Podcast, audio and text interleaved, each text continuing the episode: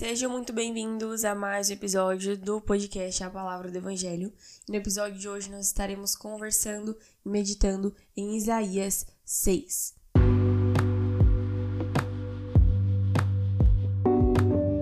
Eu me chamo Aimee e eu apresento esse podcast desde o ano de 2021, em que ele foi criado. A Palavra do Evangelho tem como objetivo propagar as boas novas de salvação e te ajudar na sua caminhada em seu dia a dia com Jesus. Eu espero que você goste e seja edificado por esse conteúdo. Em Isaías 6, do versículo 1 a 8, vai dizer assim: No ano em que o rei Uzias morreu, eu vi o Senhor. Ele estava sentado em um trono alto e a borda de seu manto enchia o templo. Acima dele havia serafins, cada um com seis asas. Com duas asas cobriam o rosto, com duas cobriam os pés, e com duas voavam. Diziam em alta voz uns aos outros: Santo, Santo, Santo é o Senhor dos exércitos. Toda a terra está cheia de sua glória. Suas vozes sacudiam o templo até os alicerces, e todo o edifício estava cheio de fumaça. Então eu disse: Estou perdido. É o meu fim pois sou um homem de lábios impuros e vivo no meio de pessoas de lábios impuros. Meus olhos, porém, viram um rei, o Senhor dos exércitos. Então um dos serafins voou em minha direção, trazendo uma brasa ardente que ele havia tirado do altar com uma tenaz. Tocou meus lábios com a brasa e disse: Veja, esta brasa tocou seus lábios. Sua culpa foi removida e seus pecados foram perdoados. Então ouvi o Senhor perguntar: quem enviarei como mensageiro a este povo? Quem irá por nós? E eu respondi: Aqui estou, envia-me. Essa passagem ela é muito conhecida no nosso meio cristão, mas eu gostaria de refletir a respeito dela. Então, como Isaías já explica, né, já descreve aqui, ele viu a glória do Senhor. Ele viu é, serafins acima né, do trono de Deus. E aqui a gente encontra uma expressão da glória e da majestade do Senhor. E assim que ele viu isso, ele falou: Eu tô perdido, é meu fim. Porque ele sabia nesse momento em que ele viu a glória do Senhor, ao mesmo tempo ele teve o reconhecimento, ele reconheceu de que ele era um homem miserável, de que ele era um homem necessitado da graça e da misericórdia divina. E o que eu acho muito interessante nessa passagem, que ele né, fala isso, estou perdido, é o meu fim. O que eu vejo que é interessante é isso.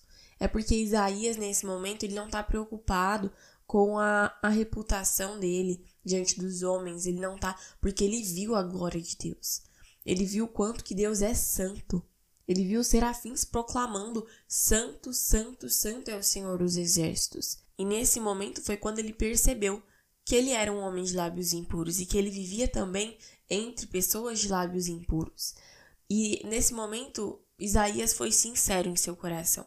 Ele não escondeu de Deus o seu pecado, ele não quis esconder e falar: Senhor, olha só, eu também sou santo, né? Olha só como eu sou digno de ver a glória de Deus.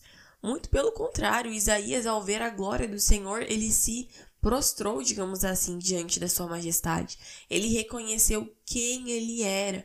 Ele foi sincero. E isso eu acho muito interessante que a Bíblia vai nos dizer, por exemplo, em Salmos 51, 17. Sacrifício agradável a Deus é o espírito quebrantado, coração quebrantado e contrito, não o desprezarás, ó Deus. Não apenas nessa passagem, vou ler mais uma para a gente conseguir entender melhor, lá em Provérbios 28, no versículo 13, que vai dizer: Quem oculta seus pecados não prospera, quem os confessa e os abandona recebe misericórdia. Então aqui a gente entende que a sinceridade, o confessar é, pecados, né, é algo que Deus aprova, é algo que Deus zela. Davi no Salmo ele diz: Deus se, se agrada de um espírito quebrantado. Isso é porque Deus gosta de ver a gente triste? Isso é porque Deus gosta de ver a gente chorando? Não, isso é porque Deus se agrada de quando nós reconhecemos quem nós somos. Isso é porque Deus se agrada de quando nós nos prostramos diante dele, porque quando nós nos prostramos diante dele, aí sim nós o conhecemos de verdade. aí sim a gente consegue depender dele. Quando a gente depende dele, a gente entende que a gente não é autossuficiente. E daí sim a gente consegue conhecer quem nós somos. Através de um espírito quebrantado, a gente reconhece que a nossa identidade não está em nenhum outro lugar senão no Senhor. Através de um espírito quebrantado, a gente reconhece que nenhum plano é melhor do que o plano de Deus, do que os planos que o Senhor tem para as nossas vidas. Por isso que Deus se importa tanto com o espírito quebrantado, com um coração sincero diante dele. E outra coisa, a Bíblia até diz também na, em 1 João, se eu não estou enganada, que aquele que, que diz que não tem pecado, ele mente. Ele faz de Deus um mentiroso. Porque em nós há pecado. Todos os dias nós pecamos, lutamos contra o pecado e estamos nessa jornada de santificação até o céu. Então Isaías, nesse momento, ele reconheceu o seu pecado e colocou diante do Senhor. Só que o mais interessante de tudo isso é que Deus usa, né, um dos serafins vai na direção de Isaías e purifica os seus lábios e diz seus pecados foram perdoados, você não precisa mais se sentir culpado, porque essa culpa está sendo removida. E o que eu fico assim, nossa, realmente embasbacada é com o fato de que se o problema é impureza, se o problema é pecado, Deus tem a solução. Se o problema era que os lábios de Isaías eram impuros, Deus, através né, de um serafim, um serafim usado por Deus, foi lá e purificou a boca de Isaías. Se o problema é o pecado, Jesus já pagou o preço na cruz do Calvário, Jesus já pagou o preço da nossa liberdade. E se Isaías não tivesse confessado ao Senhor, se Isaías não tivesse dito é, o seu pecado, ele não teria sido purificado, ele não teria sido, eu posso até dizer, ele não teria sido restaurado. Então, se você tem se sentido culpado, se você tem se sentido triste, confessa diante do Senhor. Se necessário, conversa com alguém que é maduro espiritualmente, que tem, que você confia e coloca isso diante do Senhor. Mas não fique calado, porque Deus tem vida para te dar e vida em abundância. Entende? Então, pecado. O sangue de Jesus é, é, é, mais poderoso. O sangue de Jesus nos purifica de todo o pecado. Então, abra seu coração diante do Senhor, porque Ele quer te restaurar, Ele quer te dar vida. E em Jesus nós somos novas criaturas. Nós temos uma vida completamente nova. Basta nós nos arrependermos e abrirmos nosso coração ao Senhor. E é interessante que isso me lembra Apocalipse 5, quando João está tendo a revelação né, do Senhor quanto a, ao que a, a, haveria de vir. E ele vê na mão direita daquele que está sentado no trono um livro em formato de rolo, e, e esse livro está selado com os sete selos. E nisso, ele começa a chorar, ele fica, né, triste porque ele fala, ele não encontra ninguém digno de abrir e romper os sete selos. Ele não encontra ninguém nos céus, na terra, debaixo da terra, não tem ninguém que seja digno de abrir os sete selos, os, né, o, o livro. Então ele chora, preocupado, mas o cordeiro é digno de abrir os sete selos né, logo após ele ter chorado, né, um dos anciãos diz a ele: Não chore, eis que o leão da tribo de Judá, a raiz de, a raiz de Davi, venceu para abrir o livro e os seus sete selos. Então, o Cordeiro de Deus, que é Cristo, ele é digno de abrir os sete selos. E naquele momento, toda aquela preocupação de João, toda aquela angústia na alma dele passou, ela foi foi aliviada. Por quê? Porque há um que é digno de abrir o livro, que é Cristo. E da mesma forma também com os nossos pecados. Não há homem que consiga nos garantir a salvação. Não há nada que nós possamos fazer que nos garanta a nossa salvação. Mas a nossa salvação não é, não é encontrada em nenhum outro lugar, em nenhuma outra religião, em nenhum outro, nenhuma outra pessoa, senão em Cristo Jesus, que é o Filho de Deus. E finalmente, depois de Isaías ter sido purificado, Deus pergunta, né? Quem enviarei como mensageiro a este povo? E Isaías diz: Envia-me. Isaías coloca a exposição para ser usado por Deus da maneira com que ele quer. E isso mostra, ele, né? No caso, Deus.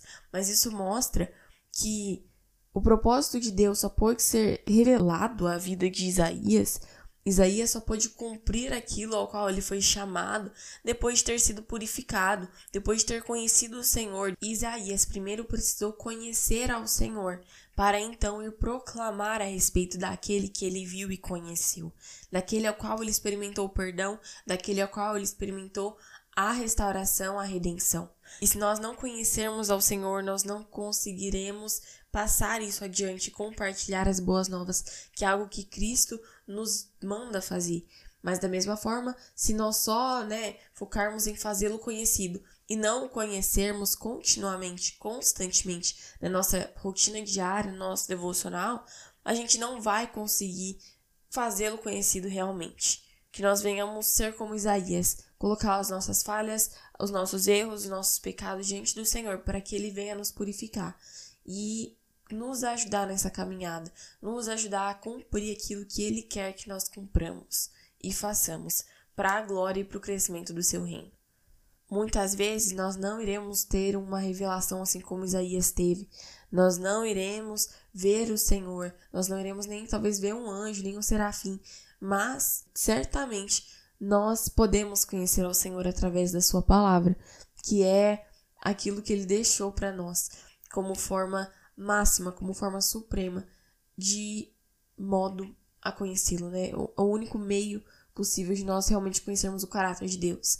E também é importante eu falar, né, da oração, que é tão essencial, que é uma conversa, um diálogo com Deus, onde você cresce em maturidade e intimidade com o seu Senhor.